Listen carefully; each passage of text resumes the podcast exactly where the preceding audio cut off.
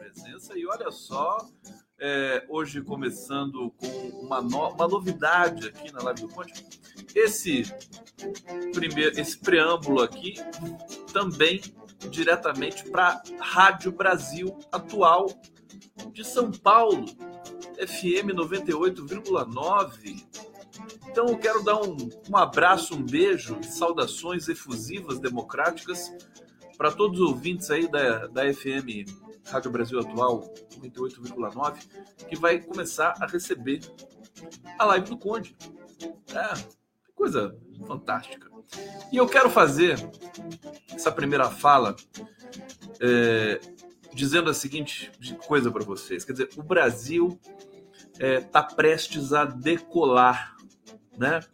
É incrível, incrível como é, as coisas vão acontecendo rapidamente.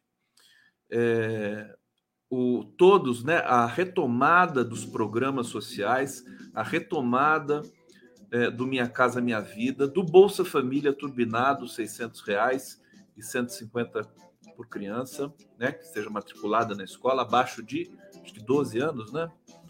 É, é, tudo funcionando, na verdade, tudo sendo colocado para funcionar. Novo, novos, um novo programa de vacinação, daqui a pouco vai ser divulgado aí pela Nízia Trindade, Ministério da Saúde. A ação contundente, forte, decisiva para promover a desintrusão dos garimpeiros em território Yanomami, né?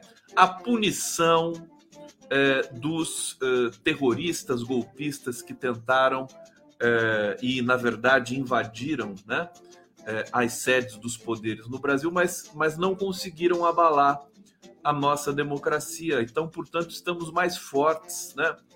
O Lula viajando o Brasil, o presidente da República viajando o Brasil, é, inaugurando novas obras, colocando para funcionar, tirando é, da paralisia aos poucos, evidentemente, porque não dá para ser de uma vez, 14 mil obras paradas do governo Bolsonaro. É impressionante, né? Fernando Haddad a todo vapor agora no Ministério da Fazenda. Nós estamos aqui alertas, né? também, inclusive, para pressionar o governo a acelerar certos procedimentos, né?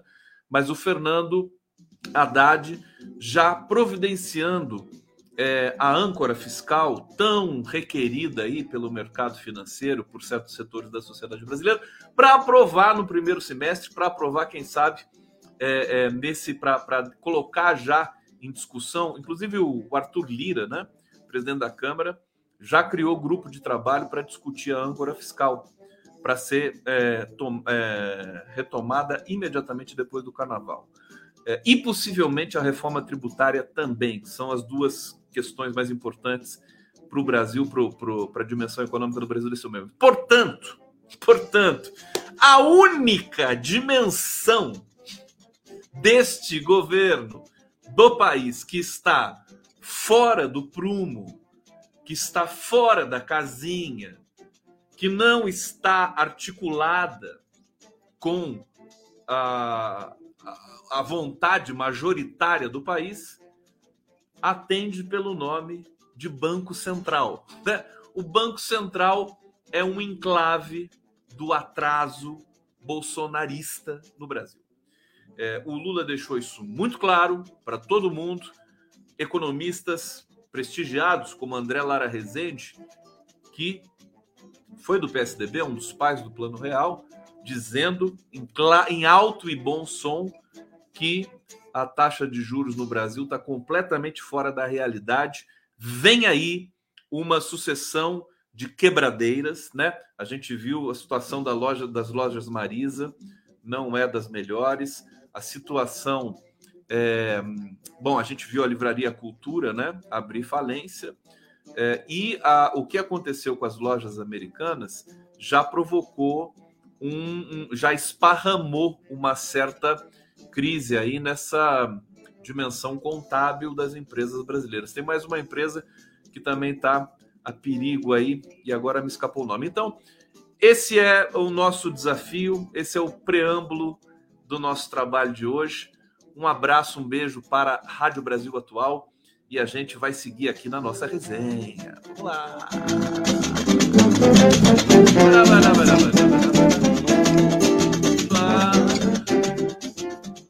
Vocês? Vocês estão animados? Né? O bate-papo aqui funcionando. Olha, eu tenho surpresas para vocês hoje. É, eu tenho, tenho uma notícia fantástica. Primeiro, deixa eu celebrar aqui os, os nossos uh, nossas mídias que nos transmitem por todo o universo digital brasileiro. A Tok Stock, verdade. E tem mais uma ainda, né? A Tok Tok, a Tok Tok, Tok Tok é bonitinho, né? A Tok Stock tá, tá em crise, né? Vai, vai fazer uma auditoria lá. E tem mais uma empresa brasileira que também, a Lojas Marisa. Não esqueci. Alguém me lembra, por favor? É, Tok Stock Marisa. Tem mais uma aí que, que foi manchete hoje. Olha só, é, obrigado. Estamos ao vivo pela TVT de São Paulo, TV 247, Jornalistas Livres, minha querida Laura Capriglione. Estou com saudade de você, viu, Laura Capriglione? Por onde você anda? É, não vou gritar, não.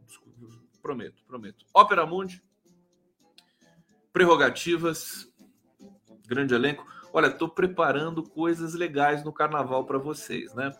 Carnaval é o seguinte: eu sei, eu sei que vocês estão querendo que eu tire férias, né? Daqui a pouco vamos fazer uma campanha aqui, né? Condão tira férias. Vocês, vocês participam? Vocês me ajudam a tirar férias? Porque senão eu não tiro. Né? Então, é, mas é, já que eu não tirei férias, o carnaval, todo mundo quer tirar férias, e aí eu trabalho com todo prazer, né? Porque meu nome é trabalho e meu sobrenome é hora extra, tá? Então, nesse carnaval, olha, eu vou eu vou preparar um, uma folia com meu amigo querido Fernando Horta. É, estar, estará conosco o Haroldo Cerávulo, figura fantástica aí, professor de literatura, Haroldo Cerávulo, um grande, grande ensaísta, escritor, também jornalista. É, vai estar com a gente. E um indefectível advogado, jurista, professor da PUC, Álvaro de Azevedo Gonzaga, um dos nossos mais aclamados advogados indígenas, né? Ele é da etnia Guarani Kaiowá, uma figura é, de assim de um gigante. Aliás, ele é gigante na vida real, também tem quase dois metros de altura o Álvaro de Azevedo Gonzaga. A gente vai fazer essa folia maravilhosa para vocês. Vocês vão curtir. A gente vai entrar fantasiado, vestido de mulher, vai ser mó barato. E na live do Conde também. Bom, é, música. Uma coisa muito bacana, eu já quero dizer para vocês, que é o seguinte: o, o, meu querido Fernando Horta, ele tem uma afilhada que é, é uma judoca, uma das grandes promessas, nem é mais promessa, já é uma revelação do judô brasileiro. O nome dela é Giovanna Falavena e ela ganhou uma bolsa para estudar na Alemanha. E só que ela precisa pagar a passagem e mais alguns alguns trâmites ali, e ela está captando dinheiro, né? Fez uma vaquinha online para captar esse recurso para poder ir para a Alemanha treinar. Gente, ela é fantástica. Eu vou colocar um vídeo dela lutando judô aqui para vocês. Olha só, tá aqui. É... Giovana Falavena, tá de branco, né? Vou deixar rodando aqui para vocês. Ela é afilhada do Fernando Horta. ela tem 17 anos e vai ser uma campeã olímpica com toda certeza é, para o Brasil, para todos nós. E eu vou colocar aqui para vocês também o. Deixa eu ver se parou aqui. Parou? Parou. Deixa eu colocar mais um pouco aqui. Olha que bacana. Ela lutando judô, aqui competindo. Eu vou colocar no bate-papo neste momento para vocês o endereço da vaquinha virtual é, da Giovana Falavena. Tá aqui. Ah lá, campeã. É tão bonito, né? Judô é uma coisa muito bonita e o Brasil adora o judô, né? Como caiu bem esse esporte no Brasil. E aqui eu vou até compartilhar a tela para mostrar para vocês uma graça mesmo. A Giovana tá de parabéns. Ela deve estar tá vendo aqui a live do Conde nesse momento. Um beijo para ela. Olha só a vaquinha virtual, estágio internacional sub-21, Bad Blankenburg, na Alemanha. Aqui ela já arrecadou mais de R$ 1.500, a meta é 12 mil. É muito execuível, né? Com certeza ela vai conseguir. E olha o que ela diz aqui, que bonito. Ó. Oi, eu sou a Giovana Falavena, judoca sub-21 da Sojipa. Sou apaixonada pelo meu esporte, pelos meus resultados. Nos últimos anos, ganhei a oportunidade de representar o Brasil na Alemanha. Gostaria de realizar esse sonho, mas para isso preciso da ajuda de vocês pois preciso custear todas as despesas para essa viagem, inscrição, passagem, etc. Assim, preciso arrecadar 12 mil reais até o dia 27 de fevereiro de 2023, data final para pagamento da inscrição. Este torneio será muito importante para mim, qualquer ajuda será muito bem-vinda. Grande beijo e obrigado. Tá aí a Giovana. Para vocês, eu nem aumentei aqui a tela, deixa eu aumentar, mostrar de novo aqui a vaquinha virtual da Giovana, o estágio internacional que ela vai fazer. Ela é uma guerreira, o Horta super empolgado, super orgulhoso. É, e eu estou aqui humildemente né, fazendo essa divulgação. É, e amanhã a gente vai receber a Giovana é, no Giro das Onze. Está até aqui, ó.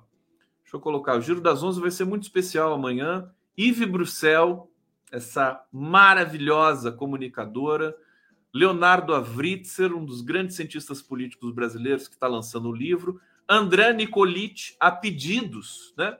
Nunca ninguém pediu tanto a presença de um entrevistado aqui no Coletivo do Conde, como agora pedem o André Nicolitti, vai estar conosco amanhã. A Giovana Falavenha, Falavena vai estar com a gente. E esse rapaz aqui, que eu não sei se vocês conhecem, que eu também não conheço direito, que é o tal de Fernando Horta. É, tudo bem? Tá bom? Vamos para a resenha? Vamos. O que, que vocês querem agora? O que, que vocês querem mais aqui na live? Deixa eu colocar aqui o meu Pix para vocês também. Aqui, ó. Mas vamos ajudar a Giovana, hein? Vamos ajudar a Giovana. Aqui, olha só. Anderson Sonoda, essa sua touquinha tá mais da hora ainda, quando homenagem às portuguesas de esporte. Eu ganhei essa touca de uma amiga querida que morava no Egito na época e ela veio diretamente do Egito. Muitas pessoas dizem que é a touca do Charlie Brown, mas é a minha touca. Maria Amélia Pereira, vacina já era. Vejam o Project Veritas e a entrevista de um dos altos funcionários da Pfizer. Isso sim, empresa genocida? Hum. Aqui, Eric Dias, Conde fala do, sobre os 18 reais de aumento do salário mínimo. Eu falei ontem, falei já na semana passada, eu tinha dado aqui essa informação em primeira instância, mas vou falar de novo para vocês é, Caterine Delos, cadê a ministra dos Esportes? Eu vou mandar esse, esse o pedido da, da Giovana para Ana Moser, com toda certeza. Ana Moser. Agora, esporte é. Ministra do Esporte toma conta do Brasil inteiro, né? É, Ale, Ale, Xerere Você é um guerreiro muito inteligente, mas 2024 voltará com as lives musicais, culturais, com Arbex e outros. Conheci a potência do nosso ministro Silvio Almeida e outros coringas com você. Obrigado, obrigado. Um beijo grande para você. É, aqui, é, consul, consulto repete. Quero ver, como é que se pronuncia isso? Consulto rapati. Quero ver a carteira de vacina do Bozó Safado. Vamos lá. Deixa eu ler aqui para vocês. Seguinte, né? CGU adia quebra de sigilo do cartão de vacinação de Bolsonaro. É, vamos entender isso direito. Eu entrevistei recentemente o Vinícius Carvalho, que é o ministro da CGU, e ele estava naquele momento de prestar, fazer o primeiro balanço, né, os 30 dias, para ver o que, que ia poder sair do sigilo, né? Quais eram os casos de cair o sigilo do Bolsonaro, e praticamente tudo que ele decretou sigilo vai cair, né? Judicialmente, de maneira legal, né? De maneira é, consistente do ponto de vista jurídico. E para justamente evitar cair numa possível armadilha a CGU, Controladoria Geral da União, decidiu adiar a quebra de sigilo do cartão de vacinação é, do Bolsonaro. Como é, a, a, a, expectativa no governo Lula até a quarta-feira, até ontem, né, era de que a CGU, CGU autorizaria o, a saúde a fornecer os dados do cartão até amanhã, né? É, nessa quinta-feira, hoje, porém, a CGU decidiu adiar a quebra do sigilo até concluir uma investigação sobre uma suposta inserção de dados falsos no cartão de vacinação do ex-presidente. Quer dizer, é, é, muita.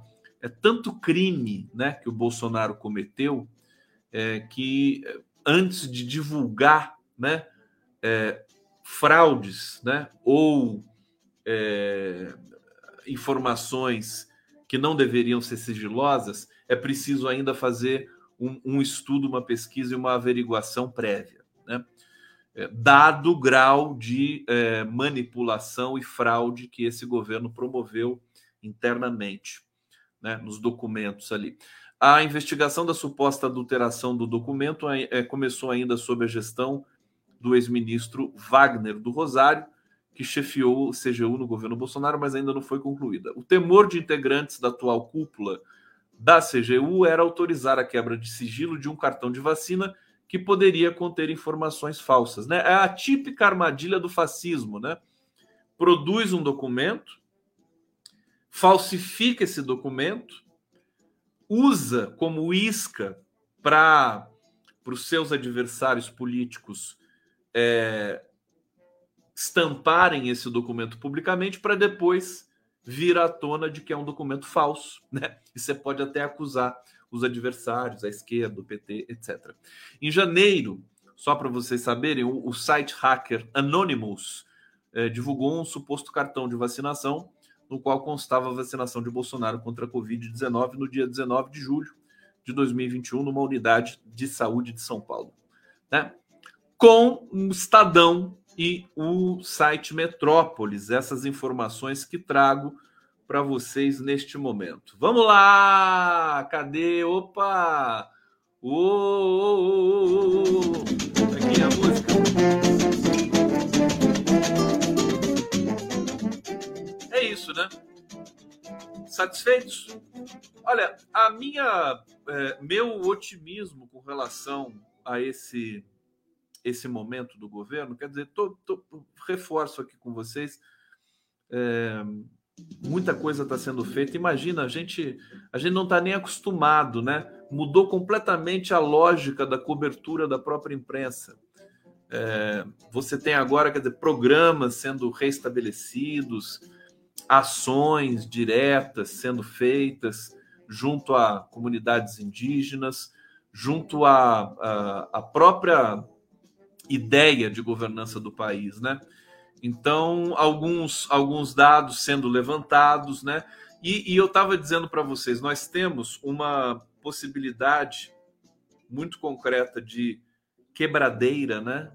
De empresas no país, o efeito lojas americanas, o efeito fraudes contábeis, também o Brasil sendo, sendo governado por Bolsonaro e Temer, né? Uh, o, é, um governo desses, governo desse, governos desse tipo, induz o cidadão ao erro, né? Então eles tendem a fraudar muito mais. Acham que não tem governo, é, é a mesma coisa do efeito do garimpo, né? Você tem lá o Temer, eu entrevistei o Caetano Scanavino, que tem um projeto espetacular chamado Saúde e Alegria ele, ele construiu, gente, um navio hospital, né? Acho que há uns 15 anos, ali no, no Rio Tapajós, é, construiu um navio hospital belíssimo, belíssimo, é, para uma ONG, né? A ONG Saúde e Alegria financiou isso com a ajuda de financiadores também privados e tudo mais, públicos também. O BNDES ajudou o, o Caetano Scanavino. E é, foi uma das melhores coisas, né? Você, imagina você ter um hospital é, fluvial, né? Num rio da Amazônia. Aliás, tem que ser assim lá, né? ele se movimenta, chega em todos os lugares, né? Atende a comunidade, atende assim de roldão. E, e hoje, né, 15 anos depois, acho que já tem 16 navios hospitais ali, é, não só no Tapajós, mas em outros rios ali amazônicos. Que coisa, que coisa bonita. Então, é, eu, tô, eu tô lembrando disso porque são coisas que o Brasil também produz. É, durante momentos ruins, momentos bons, o brasileiro é craque, né? sabe desenvolver um projeto. Nós precisamos recobrar autoestima para poder espalhar esse, essa, é, essa, esse ímpeto né? De, de retrabalhar o Brasil. Eu sou, vocês sabem que eu sou muito crítico a essa ideia de não, o governo vai fazer tudo, deixa que o governo, ai, a comunicação do PT tá ruim, ai, que tem que avisar o Paulo Pimenta, não tem que avisar nada, né? A gente faz acontecer aqui de, aqui de baixo, não tem problema nenhum. É, é, nós não podemos ficar é, o, o tempo todo, né, se eximindo de responsabilidade da governança pública desse país nós podemos fazer. Está aí o Caetano Scanavino com o projeto Saúde e Alegria. Quantas vidas ele salvou, né? Das comunidades indígenas ali ao longo do Tapajós, que é um rio gigantesco ali que vai desaguar. Nasce no Mato Grosso do Sul ou do Norte? Acho que é no Mato Grosso. Nasce e vai até deságua no, no Rio Solimões. Enfim, é, é, são, são por essas coisas que a gente é, é sabe que o Brasil daqui a pouco. Então, o, que, que eu estava dizendo? Vai, vai ter algumas quebradeiras, mas vai, já vai ter também uma demanda forte. É, a intenção de, de consumo das populações mais pobres, os trabalhadores do Brasil, já está crescendo, né? As pessoas, o preço de alguns insumos está abaixando, ainda que a inflação seja ainda uma realidade, precisamos controlar, né? Mas daqui a pouco o Brasil decola. Tá? É, a única coisa que está fora desse circuito virtuoso que está sendo reimplantado no Brasil é o Banco Central. Resta saber como é que isso vai ser resolvido. Né? É, o Lula já fez, fez e faz o que tem que fazer, pressiona, critica, não descarta a possibilidade de rever essa história de autonomia do Banco Central, é, mesmo que a imprensa e as elites fiquem gritando como, é, como com histeria por aí, né? Não, o, o, governo Lula não se faz de rogado. Ele vai atrás, vai fazer, vai realizar, vai mudar. Né? A gente tem notícias de que a gasolina caiu de preço. A Dalila Alves está falando aqui, paguei bem menos na gasolina hoje. O diesel caiu, né? O diesel também caiu de preço. É, aqui a Helena Peixoto está falando: que bom que você é otimista assim.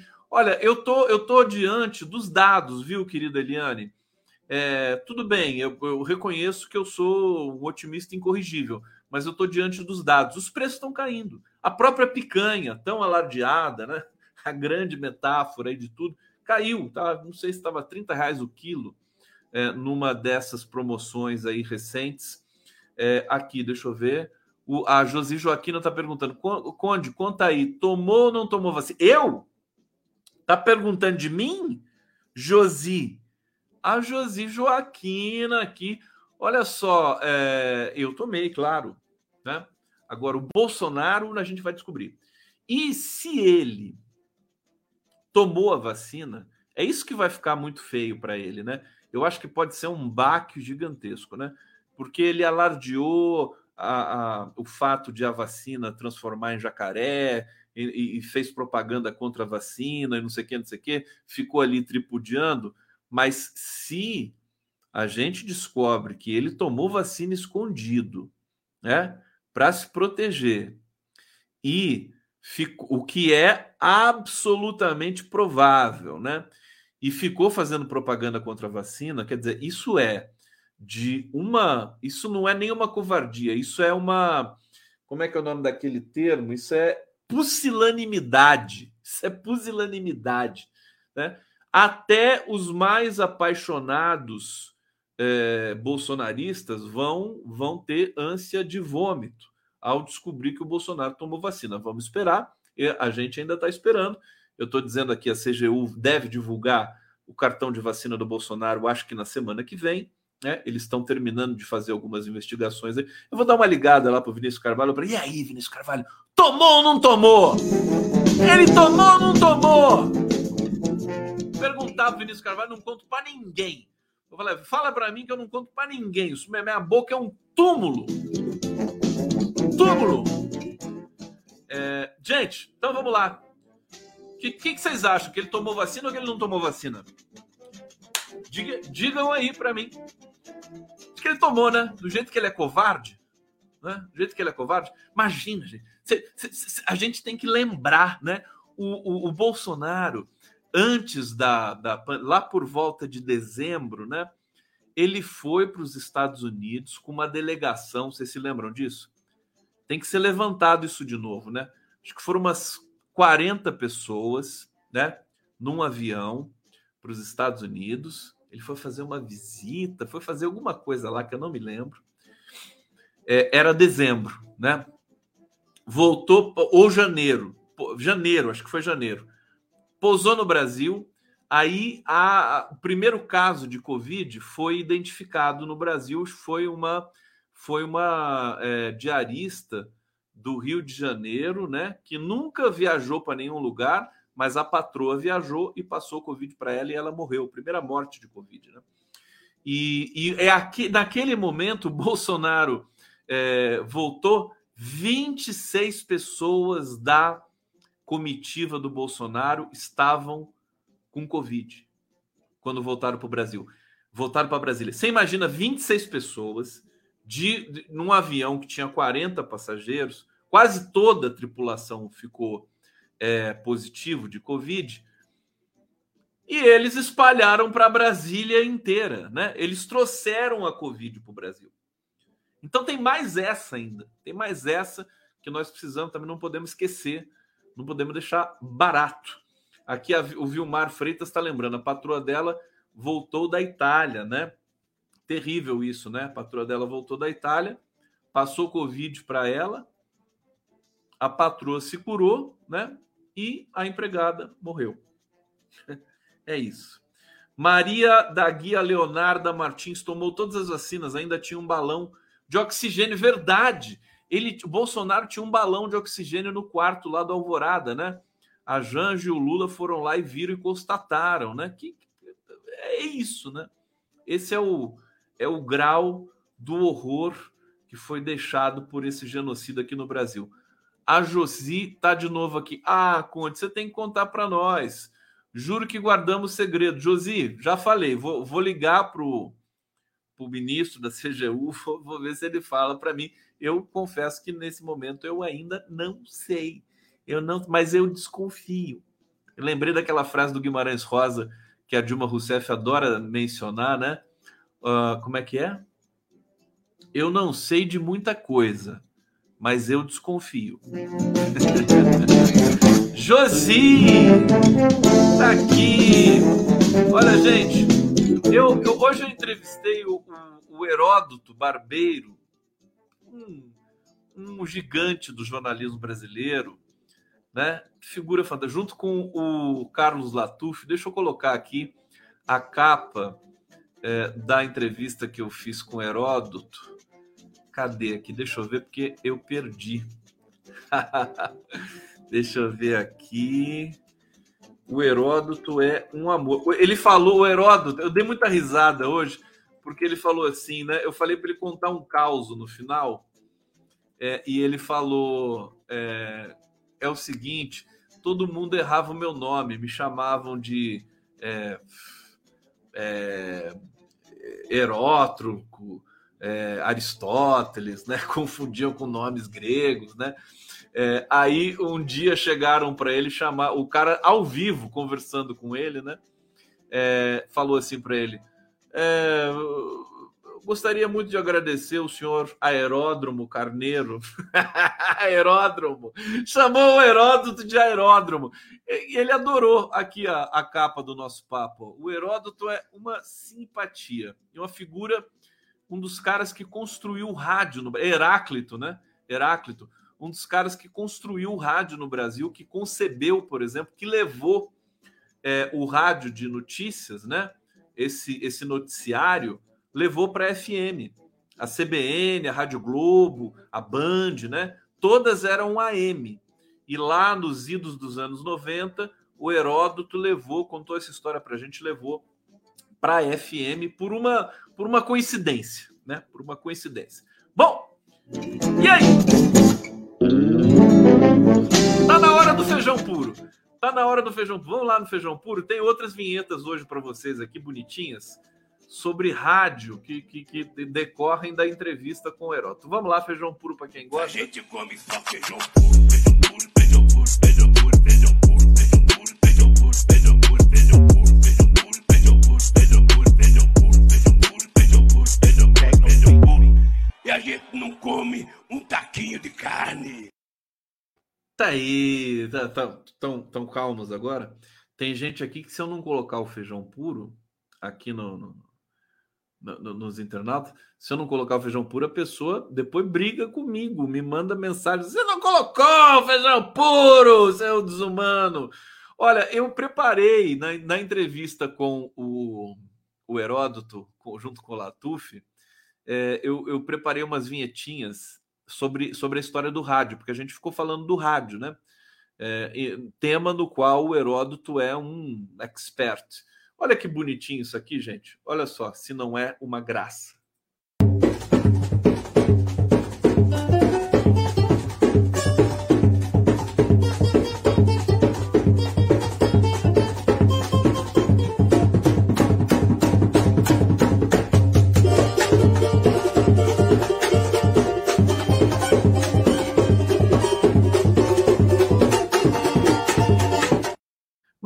Bonitinho mesmo. É muito bonitinho isso. E, e assim, o, o Latuf, depois tem outro aqui que eu vou mostrar para vocês. O Latuf, ele é obcecado por rádio, é fanático, né? Ele, ele, ele tem rádio amador, ele fica escutando rádio o dia inteiro, é, é um alucinado. E ele tem até um radinho pequenininho, assim, que tem capinha de couro. o Latuf, o Latuf é muito bom. Lata! Super lata! Bom, gente, vamos lá, porque isso aqui é uma live séria da informação, aqui importante para vocês. Olha, uma notícia boa, bonita, poética, justiça poética, né? Viúva de Bruno Pereira vai dirigir departamento de indígenas isolados em ministério. Olha que bacana, a Beatriz de Almeida Matos é antropóloga, professora da Universidade Federal do Pará, do Paraná, do Pará, desculpa, e é a viúva do Bruno Pereira que morreu assassinado ali no Vale do Javari, né? Todos nós vimos e cobrimos isso ano passado.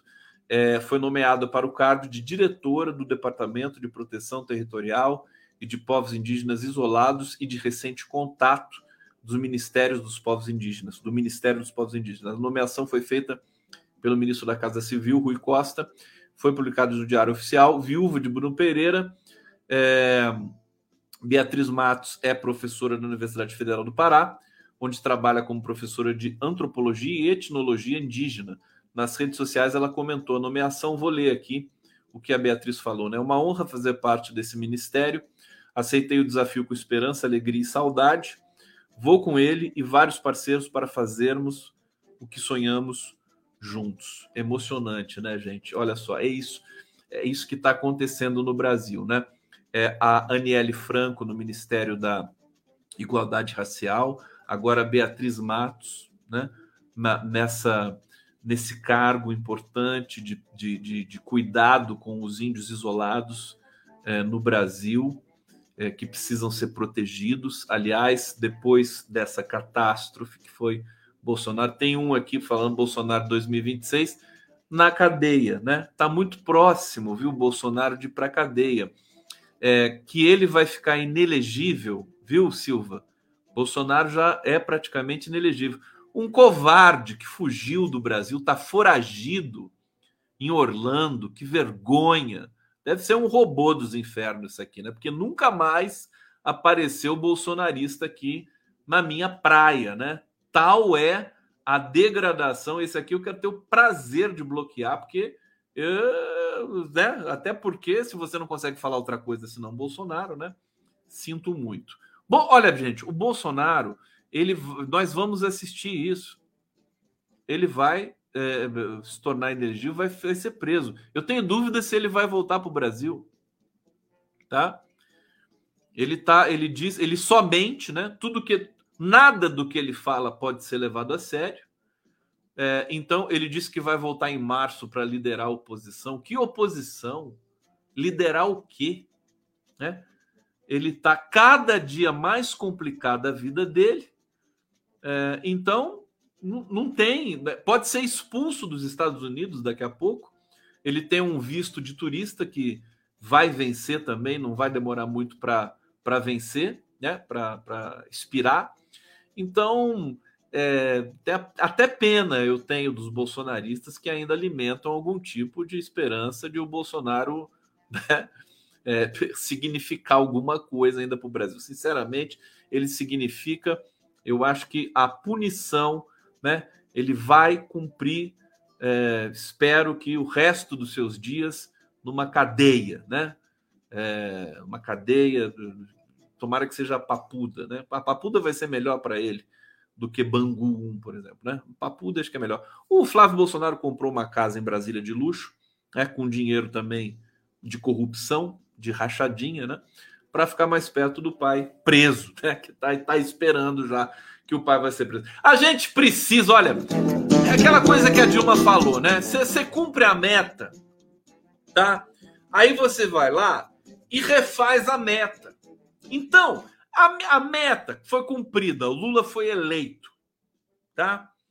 É, agora, a meta é Bolsonaro preso e família Bolsonaro banida e presa. Nós não, nós não podemos perdoar esse tipo de coisa.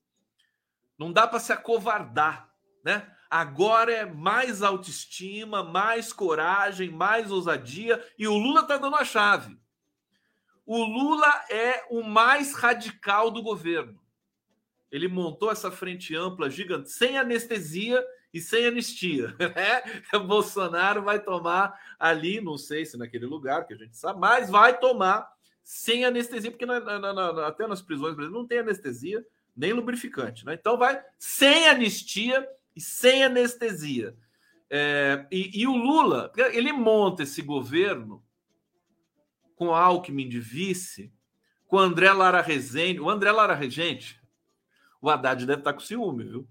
O, o Lula ficou numa fissura do André Lara Rezende, chamou o André Lara Rezende de qualquer jeito, para trabalhar, para assumir o Ministério do Planejamento. André Lara Rezende não quis. E chamou André Lara Rezende, disse não, não, não. O Lula foi lá e pediu, pediu. Agora o André Lara foi para o BNDES finalmente, né? Mas o Lula está apaixonado pelo André Lara Rezende. Incrível. E o André Lara Rezende, ele, ele é o cara mais forte né, do discurso econômico que o Lula né, tá defendendo depois do Lula. Depois do Lula é o André Lara Rezende, porque o Haddad ele tá pisando em ovos ainda, né? Aliás, hoje conversei com o Nassif, né, o Haddad ainda tá, né, ganhou uma certa força, agora aí tem até o Trabuco, né? Esse cara, o nome do cara do, do Bradesco, né? Trabuco, o cara que chama Trabuco, você vai conversar com o cara dele, trabuco aí, meu filho. Esconde esse trabuco aí. É, o trabuco né, elogiou o Haddad, né, não sei o quê, âncora fiscal para lá e para cá. Mas o André Lara Rezende tá arrebentando. Deu entrevista para o canal Livre, todo mundo ficou de queixo caído. Assim, falou: como é que esse cara consegue? Né? O Lula tá encantado, tá, tá todo mundo com ciúme. É, deixa eu ver, Conde, manda um alô para Bahia! Bahia! Raira Morim já está no carnaval, né? Bahia já está em carnaval, vai ficar no carnaval o ano inteiro depois disso, né? Querida, um super beijo para Bahia. Eu amo a Bahia.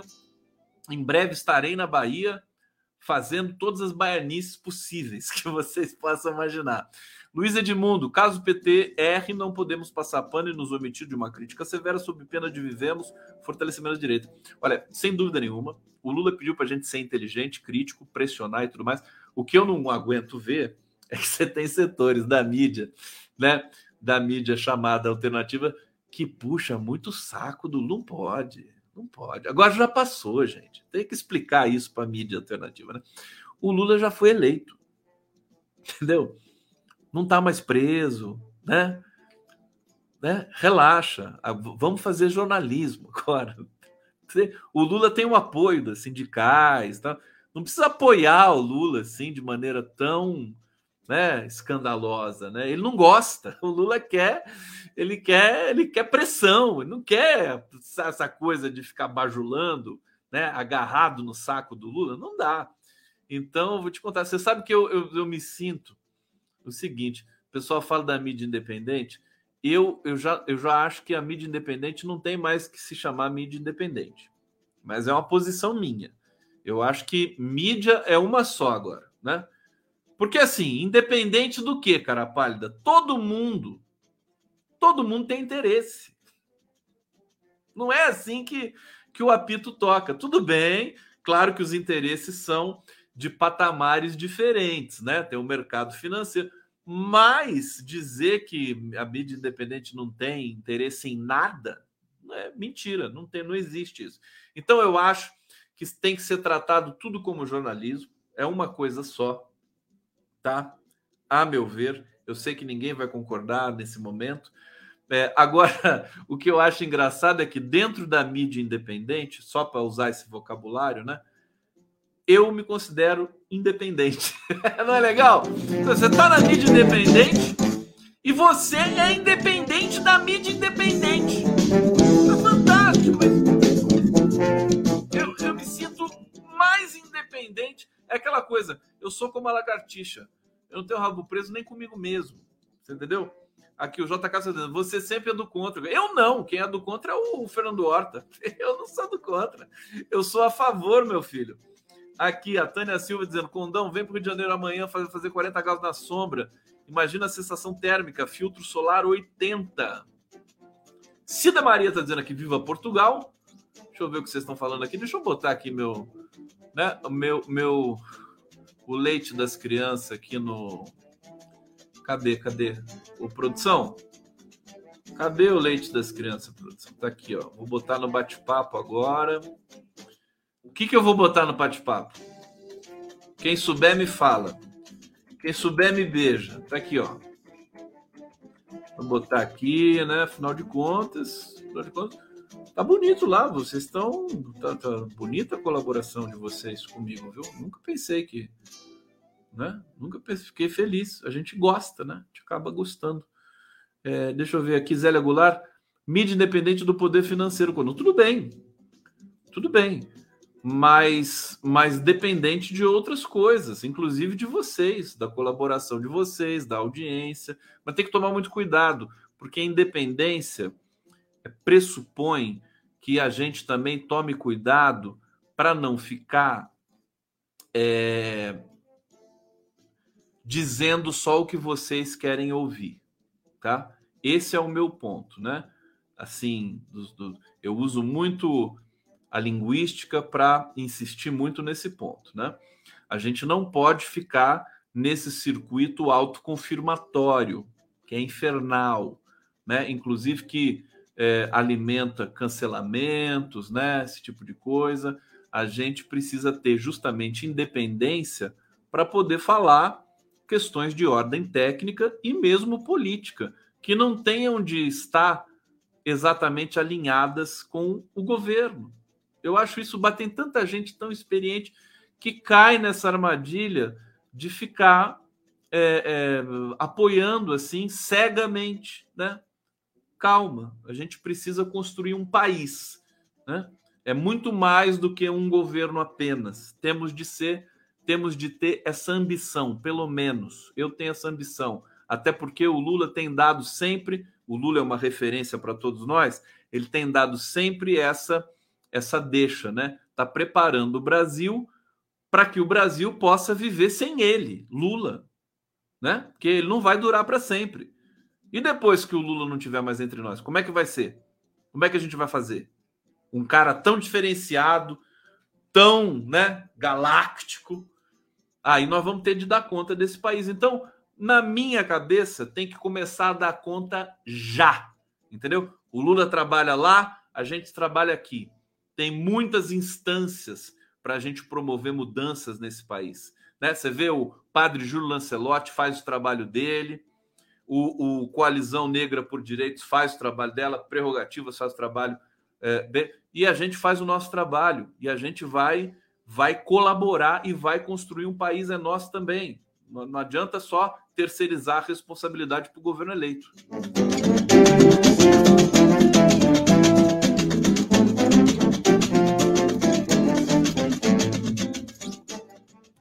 A guerra do Banco Central ela vai, acho que vai durar mais um pouco, mas acho que o, o Lula venceu o primeiro round dessa batalha é, ele, ele disse o que tinha de ser dito, né?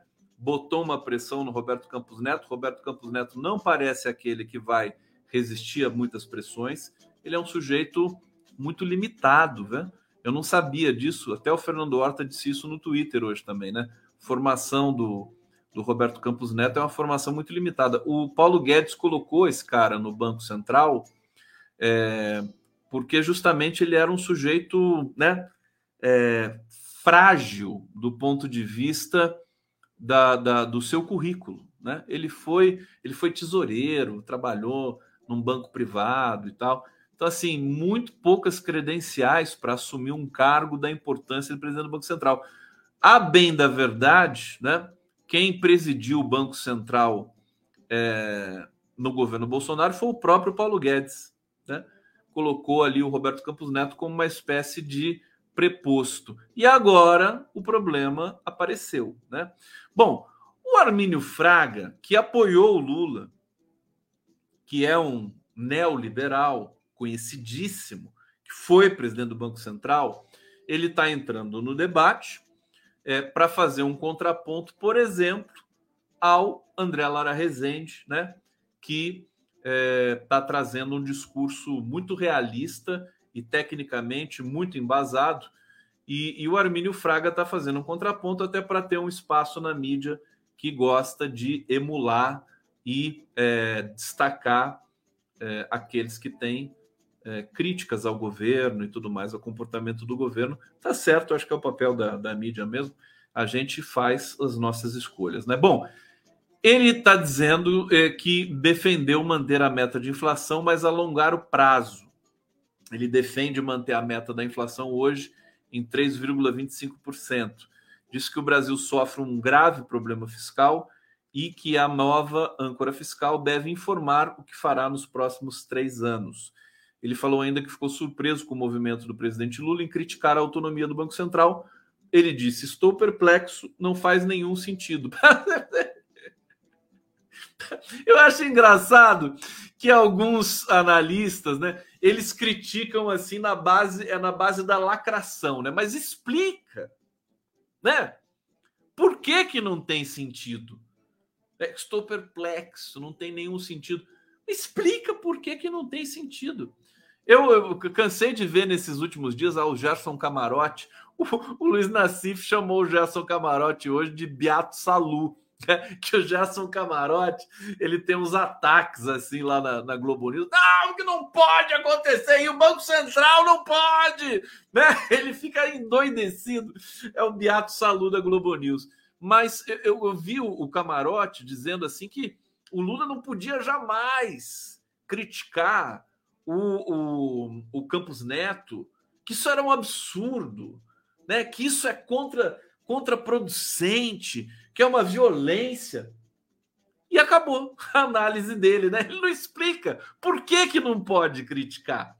Ele simplesmente vai lá e fica naquela. Por isso que eu não, por isso que eu acho perigoso, né, da gente criar aqui e não é a minha, todo mundo me conhece aqui, né, de fazer esse circuito de autoconfirmação, né? Acaba formando igrejinha, né, no, nos canais, nas lives, tudo mais. Não, aqui não tem igrejinha.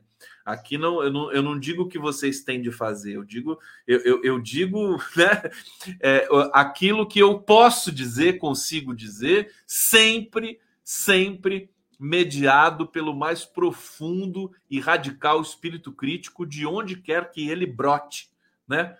É, tanto da minha, do meu próprio discurso, é aquela coisa, não, eu não tenho rabo preso nem comigo mesmo, tá certo? Para a gente poder produzir é, é, consensos, né, junto com o contraditório, mas produzir algum tipo de análise que seja digna de credibilidade.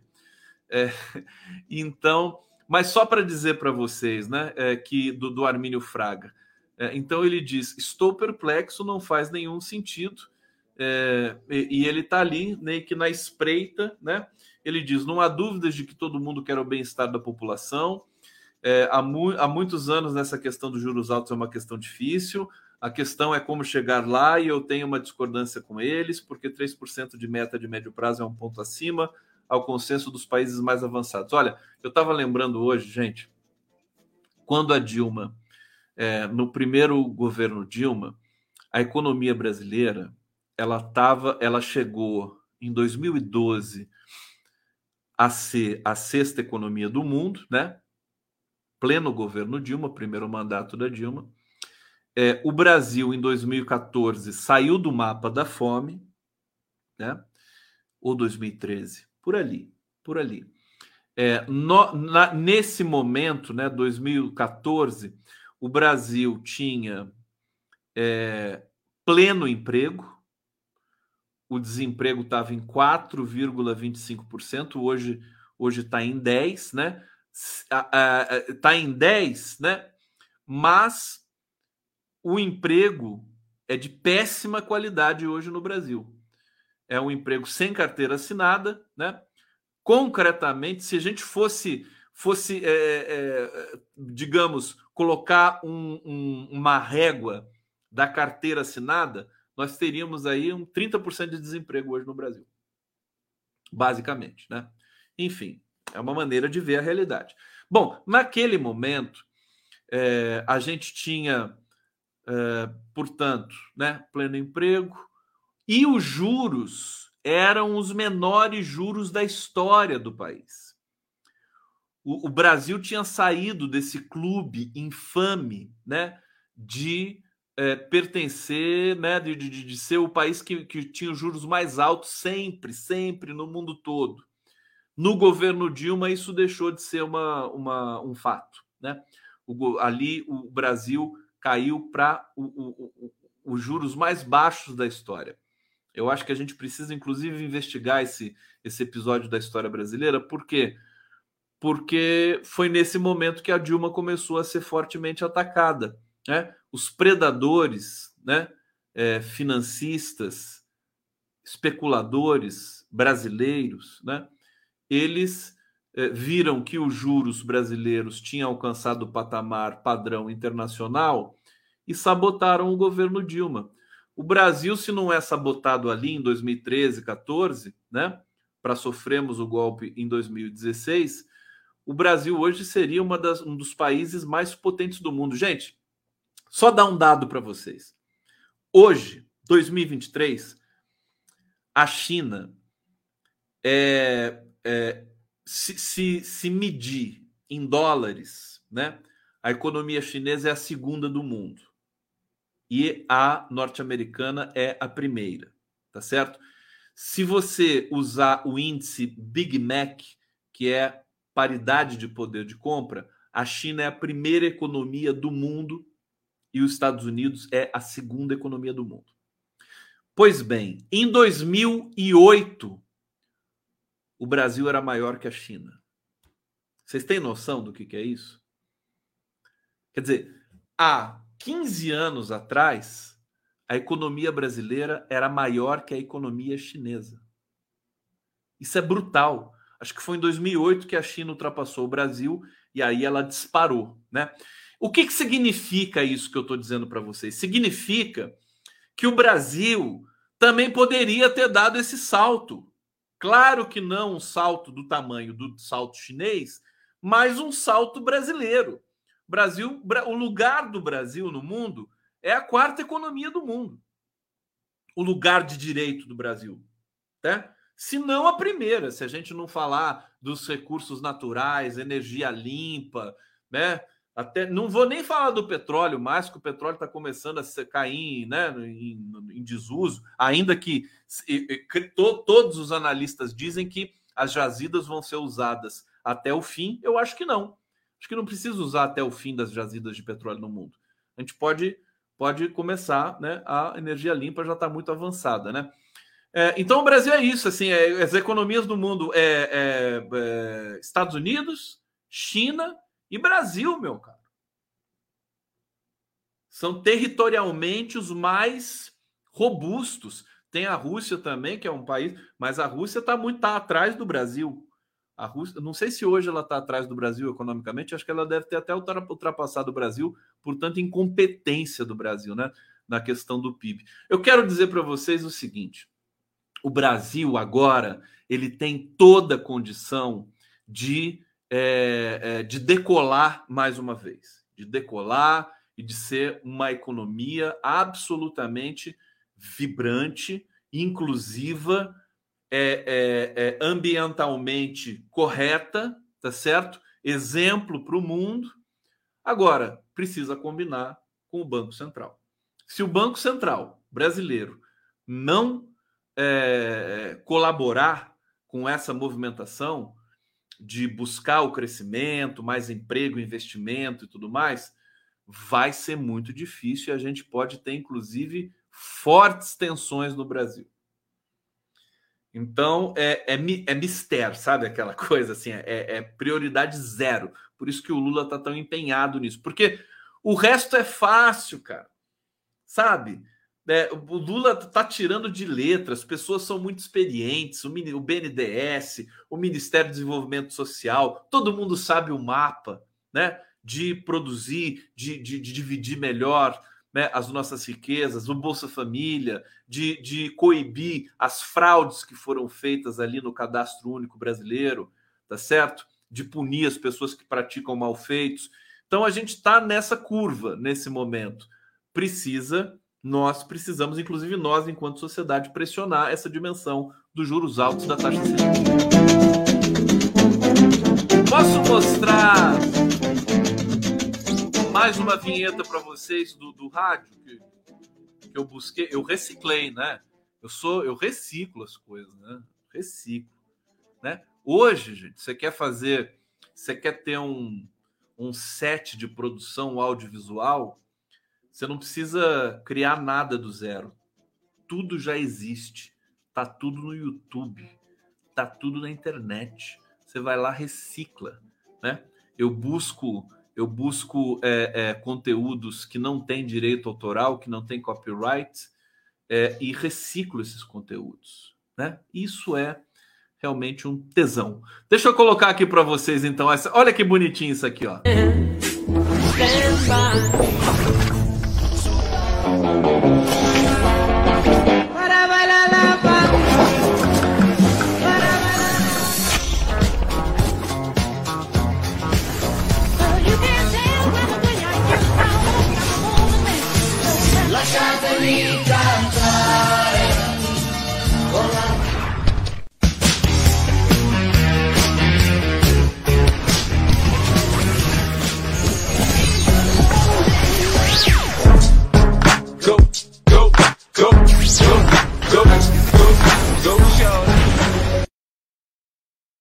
Tá aí, não é bonitinho?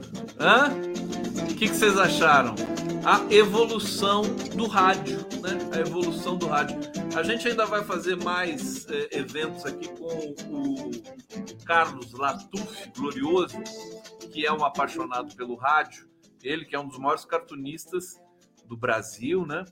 E é conhecido no mundo inteiro, um defensor da causa palestina é, e um amante do rádio. Eu também amo rádio, já tive programa de rádio e, e também muito da minha, é, enfim, da minha formação foi através do rádio. É, então eu tenho muito carinho, muito amor mesmo por essa linguagem aqui. E o nosso nossa live do Conde é também um podcast, né? Assim que termina a live, eu transformo ela em podcast e publico no SoundCloud é, para que todos possam baixar, né? Fica um arquivo muito leve e ouvir em qualquer lugar, uma hora de conteúdo de informação é, para você ouvir no seu é, no seu fone de ouvido aí para todo lugar que você for. Tá bom, gente? Deixa eu agradecer vocês, um beijo muito grande, brigadíssimo. uma excelente noite. Amanhã estaremos de volta com muito trabalho, com muita intensidade, convidando vocês aqui mais uma vez, ó. Amanhã teremos aqui Yves Bruxel, Leonardo Avritzer, André Nicolinte, Giovana Falavena, Fernando Horta, no Giro das Onze. É, e à tarde, 5 e meia da tarde, Fernando Horta e eu vamos pilotar é, o nosso programa. Né? E à noite ainda vou aparecer, porque eu amo trabalhar. É isso. Tá bom, gente? Um beijo grande, valeu e até lá.